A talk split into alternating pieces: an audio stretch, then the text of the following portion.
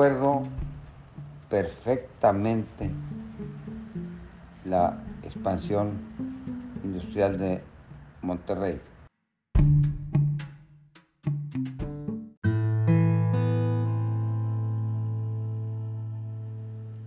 Bienvenidos a la casa.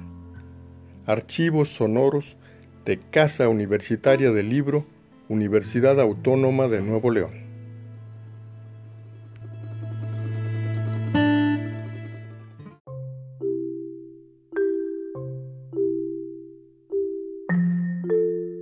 Genaro Leal Martínez.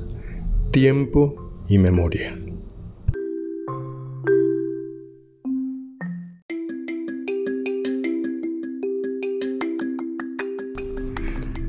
Este es un, pues es un momento distinto dentro de este pequeño documental, porque eh, pues las cosas han ido eh, transitando de una manera, pues digamos, muy formal, se ha abordado cuestión histórica, el aspecto educativo, pero de pronto hay un giro en la historia del protagonista que lo vuelca hacia el plano político.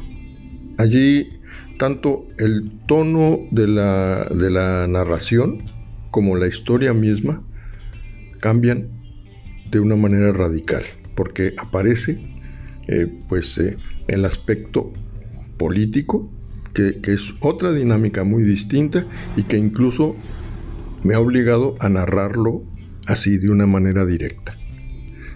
Vamos ahora a la parte política de esta historia.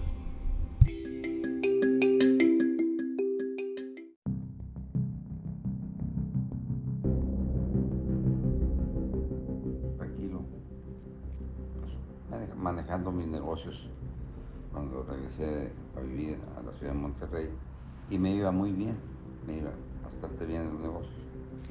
Pero recibí, fíjate, increíblemente, una llamada milagrosa. Una llamada milagrosa a las puntualmente a las 8 de la noche de un señor que había sido alcalde aquí en así me dice, fíjate, quiero urgentemente hablar contigo. Bueno, pues estoy a tus órdenes, vente a mi casa. El hombre era el constitucionario, por eso, por eso éramos muy amigos. Y me dice, fíjate que me llama y me dice, me, acabo de recibir una llamada. Oye, pues qué bueno, ¿quieres platicar? Sí, ven. Y me dice, oye, una llamada, pues yo lo considero una llamada milagrosa. Y si me acaba de hablar el gobernador Pedro Zorrilla,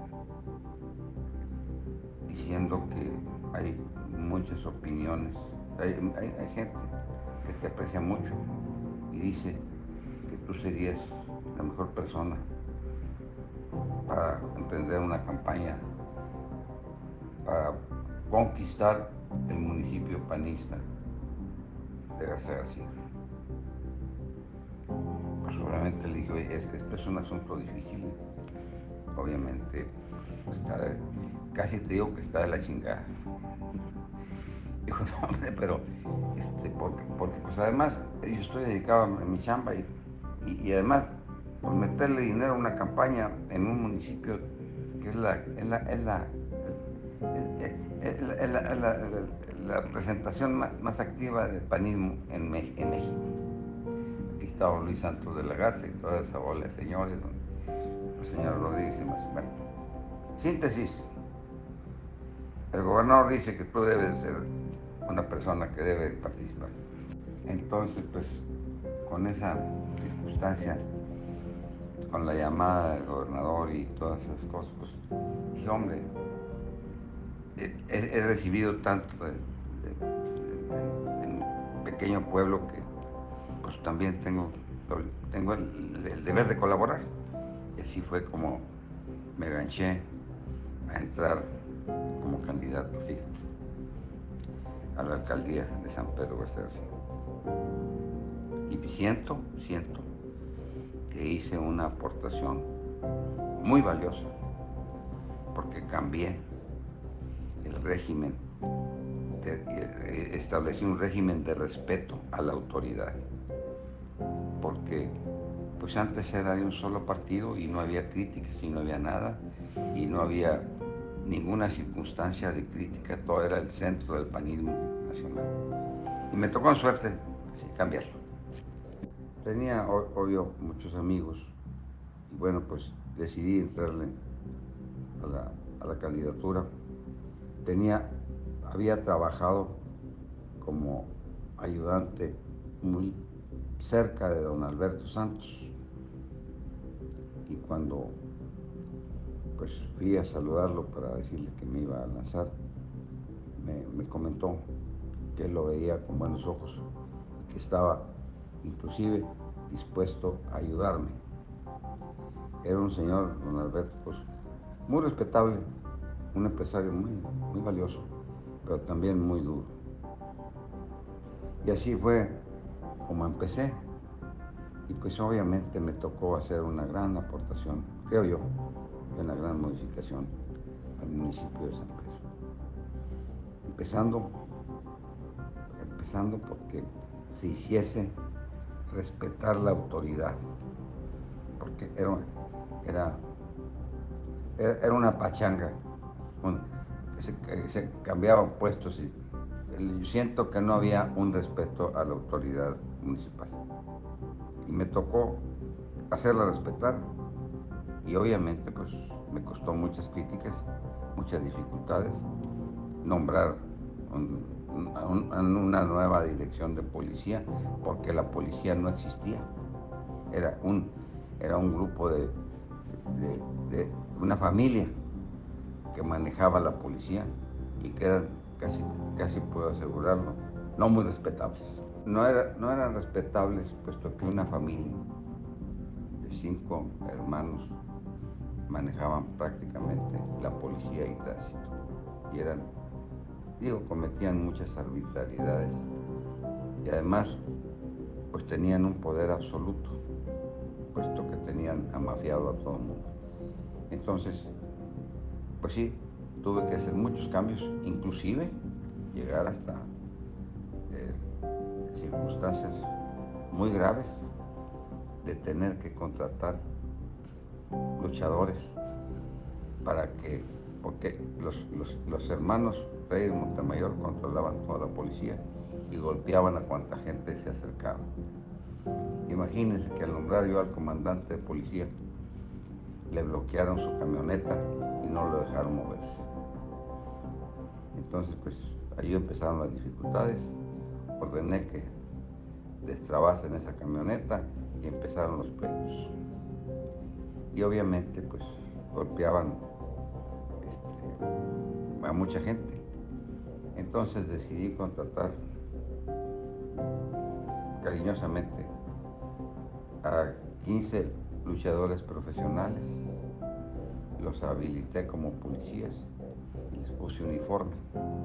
Y entonces estos señores fueron, quien, fueron quienes aplacaron a la familia Reyes Montemayor. Creo que mi, mi influencia y mi decisión en San Pedro se crearon muchas cosas originales. De veras, de veras, que fueron porque contraté, digo, no contraté, invité a a, los, en primer lugar, eh, invité a los rectores del tecnológico a, ayudarme a integrar un desarrollo urbano. Invité a los rectores del tecnológico y a los de la universidad a integrar desarrollo. Y me ayudó mucho, desde luego, eh, José Emilio Amores, que era un apasionado del arte y de la belleza. Además, amigo íntimo de Pedro, Pedro Ramírez Vázquez. José Emilio me ayudó mucho y obviamente García Roel también. García Roel fue quien presidió la comisión para la comisión para iniciar los trabajos del drenaje pluvial y García Roel mandó una, una carta a toda la ciudadanía. Y por la reconocimiento de la honradez que se tenía García Ruel, la gente pagó anticipadamente, no necesidad de pedir crédito en obras como se había previsto, y eso fue una ayuda impresionante. El municipio de San Pedro, obviamente, es, entre Huizquilucan y la ciudad de y San Pedro, son los municipios que tienen mayor ingreso per cápita, no en México, yo creo que en América Latina. Y obvio, obvio es que esto pues, es muy significativo lo que se puede hacer y los alcaldes han hecho una gran labor por embellecer este municipio y darle, otorgarle un factor que es importantísimo, que es la seguridad. Sin embargo, hay que considerar que todas las mañanas entran 250 mil automóviles a trabajar en las oficinas de aquí y todas las tardes salen. Y esto crea pues una, pues una, no, no una inseguridad, crea una, un flujo, un flujo muy importante eh, que se acerca a veces a, pensar existe inseguridad y es uno de los municipios más seguros que hay en el país. Gracias, gracias a las, administraciones. Me,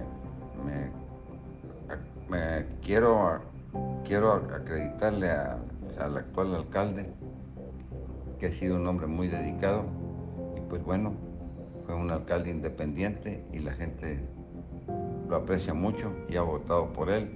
Y creo que es un hombre serio y responsable porque pues inclusive nos ha invitado a los exalcaldes a platicar con él. Y siento que está haciendo un trabajo encomiable.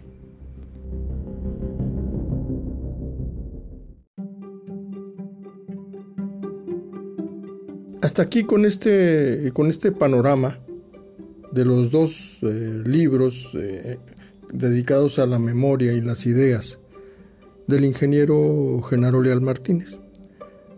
Solo queda presentarles como epílogo algunas palabras de la periodista y editora Norma Garza respecto a, cómo eh, visualiza, en caso de que esto ocurra, una nueva edición de estos libros. Le preguntamos si, observa la posibilidad o la necesidad de cambios, de modificaciones, de alteraciones, eh, de perfeccionamiento para, para estos libros. Y esta, esta es su respuesta.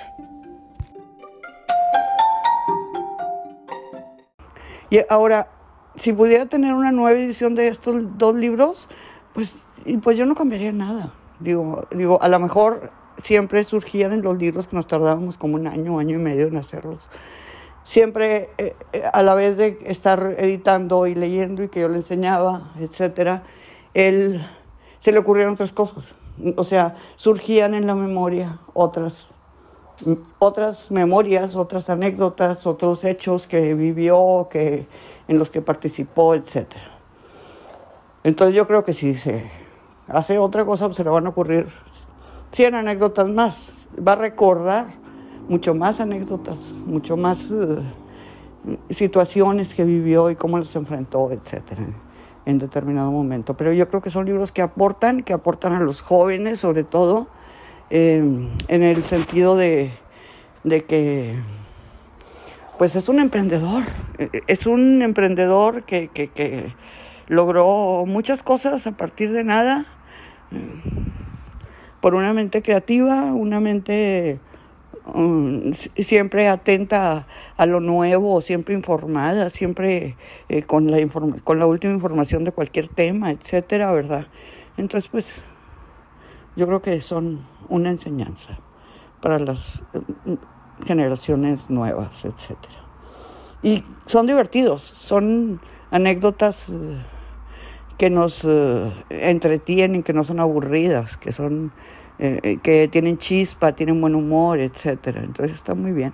Digo, eh, yo estuve muy contenta de, de haber podido participar, de, haber podido ayudar a Genaro en esto y, este y pues creo que lo que salió es, eh, es algo muy valioso desde el punto de vista de aportación cultural a la historia, al emprendimiento, al interés por todo lo que sucede alrededor, por una lección de cómo tener información, tener cultura, tener lecturas, aporta, aporta para cualquier cosa que queramos emprender en esta vida, desde, desde los, eh, las, las, tareas cotidianas hasta las tareas más importantes en el sentido de, de alcance eh, económico para el país o lo que sea.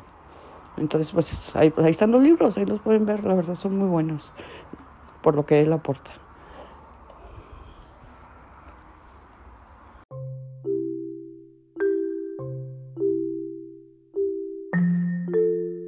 Genaro Leal Martínez.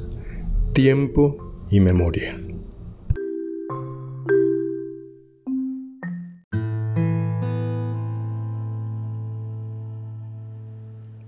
Bienvenidos a la casa. Archivos sonoros de Casa Universitaria del Libro, Universidad Autónoma de Nuevo León.